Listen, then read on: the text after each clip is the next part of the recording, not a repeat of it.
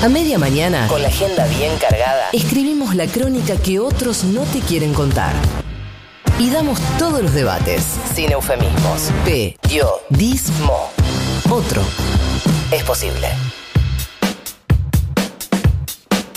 15 minutos pasan de las 11 de la mañana, tenemos 21 grados 5 décimas de temperatura en la ciudad de, Buenos Aires. Estamos por un ratito más al mismo precio haciendo crónica anunciada hasta las 12, así que recordá mandar eh, tu selfie en cuarentena, recordá también que en un ratito vamos a charlar, intentaremos, pues en realidad ya estamos medio justo de tiempo, no quiero mentirle a la gente. No vendas Eh, cosas que no son. charlar con algunos oyentes eh, respecto de cómo están atravesando esta cuarentena. Eh, todavía nos queda, falta Poli Sabatella, llega Agustín eh, López Núñez, pero nosotros nos vamos a hacer la tercera entrevista de la jornada porque hoy se lanza la segunda etapa del programa Seguimos Educando. Son 14 horas de producción eh, televisiva educativa, ¿no? No, no Gran Hermano. Porque Claro. criado me decía recién, vamos a poder ver a Laura Ufa en Gran Hermano. No, no. Y a mí me gusta mucho. Es producción educativa, Oh, criado. bueno. Siete horas de producción radial.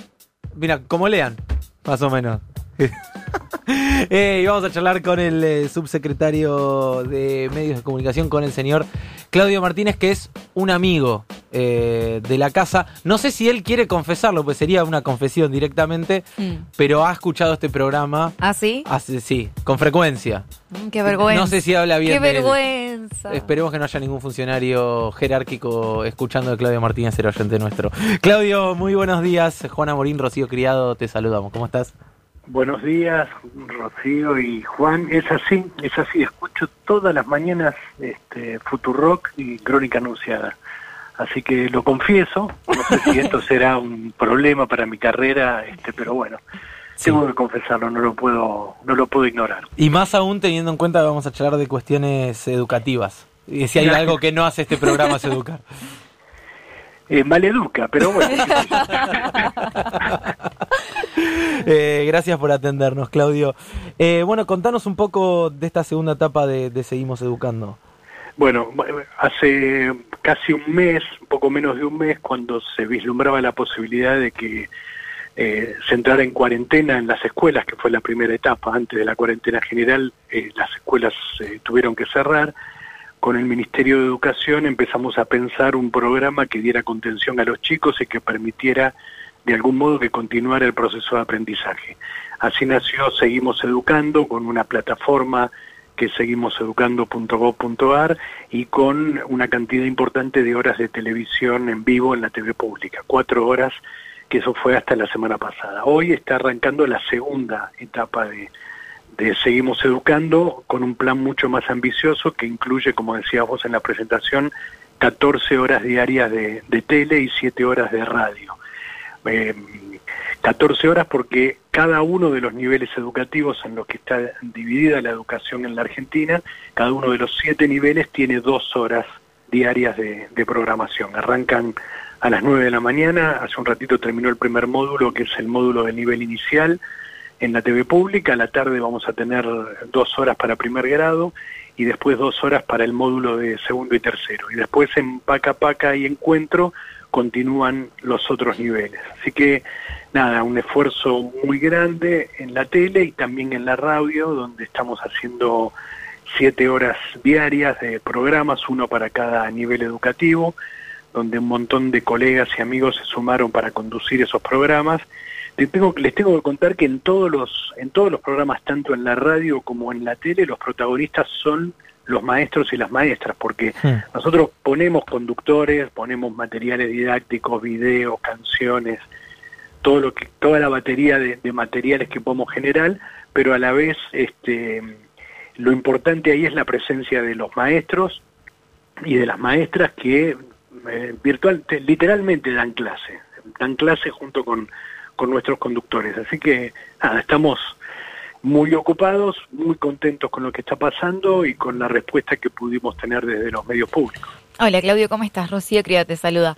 Hola, Rocío. Y en relación a, a los resultados de esta primera etapa, ¿con qué se encontraron? Digo, eh, ¿tuvo buena repercusión? ¿Tanto los docentes como eh, los distintos eh, alumnos pudieron eh, interactuar bien con estas plataformas? Sí, sí, por supuesto. Mira, la plataforma eh, digital tuvo millones de visitas, este, hubo que pedirle a ARSAT que nos ampliara el, este, el caño digital para que, para que no colapsara, este, porque entró muchísima gente, entran, entran chicos, entran docentes y entran padres también. Eh, y en la tele, en la TV pública, tuvimos momentos de rating de un punto y medio, que es muchísimo para los, valores de la TV pública. Este, y bueno, mañana les cuento cómo nos fue hoy, pero la verdad que en, estas semanas eh, pasaron cosas verdaderamente importantes, porque se movilizó mucho toda la, comunidad educativa, trabajamos codo a codo con el ministro Nicolás Trota en, el armado del plan, con toda su gente, con los pedagogos, los docentes del ministerio y toda la gente de los medios públicos, la, TV pública, la radio pública también, que, eh, designa siete horas de programación diaria, eh, también obviamente con la base fundamental del trabajo de encuentro y paca paca de todos los trabajadores. Fíjense qué, qué interesante esto, o sea, son 14 horas diarias de, programación, es un montón. ¿viste? Vos tenés que hacer este tu programa, Juan, en la tele, es una hora y, te cuesta un montón pensarlo. Este, bueno, ¿por qué pudimos hacer, podemos hacer 14 horas diarias de programación? Y porque tenemos canales educativos. O sea, porque alguna vez el Estado imaginó que podía tener un canal educativo, que podía tener un canal infantil y que esos canales podían estar trabajando eh, con los contenidos pedagógicos, con la gente del Ministerio de Educación, este, generando contenidos eh, educativos eh, para todos los niveles. Entonces, digamos, no, no es sencillo, pero fue relativamente fácil hacer una programación educativa de esta envergadura porque detrás tenés 15 años de construcción de canales públicos, con trabajadores y trabajadoras entrenados, con gente este, que sabe qué es lo que tiene que hacer y cómo interactuar con el sistema educativo, con un archivo impresionante y con un montón de saberes acumulados. Entonces, la reacción que puede tener el Estado frente a una emergencia tiene que ver con esa construcción de, de, tantos años. esa es una de las enseñanzas de esta de esta pandemia y de esta emergencia que estamos atravesando. Otra, eh, por la negativa, si quieren, tiene que ver con que hasta hace cuatro años y pico el Estado entregaba a todos los chicos de todos los niveles netbooks para que pudieran, eh, digamos, tener una inclusión digital y, mejorar con las nuevas tecnologías sus, eh, su proceso educativo.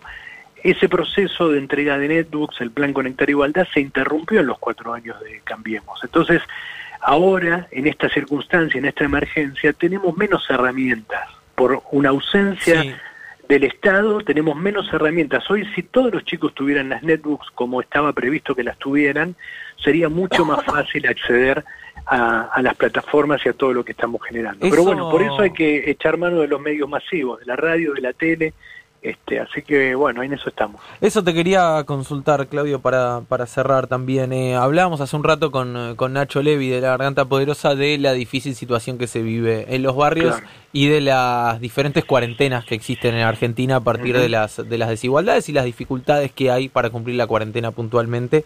Em, y no dejaba de pensar mientras hablabas en eh, cuántos de los chicos que viven en, en las villas o en los barrios necesitaban de esas netbooks para poder acceder a ese material educativo, pues no tienen la posibilidad de eh, tener un medio de comunicación, de tener una tele en la casa o no están acostumbrados a eh, tener radio, por ejemplo, o a escuchar la radio.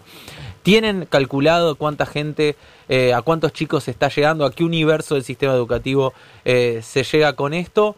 ¿Y qué se hace en el caso de aquellas personas, de aquellos chicos y chicas que están creciendo en una villa sin esa herramienta a mano?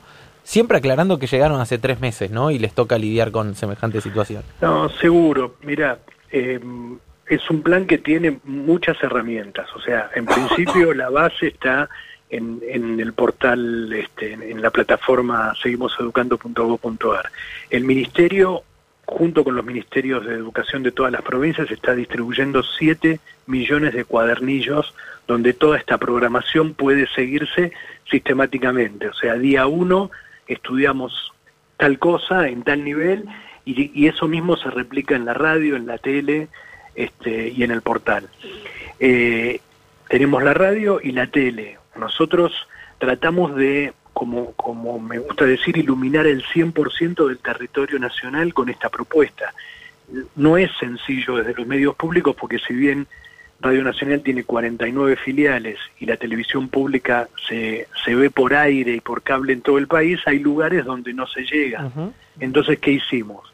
Articulamos con el sector privado, el sector cooperativo, las universidades, este, la, las, eh, los canales y radios comunitarias, los, nos sentamos todos en una gran videoconferencia y le pedimos ayuda y así logramos que más de 100 radios en todo el país de todos estos sectores que te mencioné, lo mismo con las estaciones de televisión, han hecho un esfuerzo muy grande todas las televisoras públicas de, los gobiernos provinciales este, y los canales universitarios y están todos replicando estos programas para que lleguemos lo más cerquita posible del 100% de cobertura nacional. Esa es la idea, este, porque lo que uno ve en estos casos de emergencia eh, se hace visible, se hace muy palpable la, la brecha, la desigualdad eh, de acceso a la tecnología, a la conectividad, a las comunicaciones, y el Estado, desde el Estado tenemos la obligación de, de saldar esa brecha. Totalmente. De hacerla lo más pequeña posible para que todos tengan la, la igualdad de oportunidades.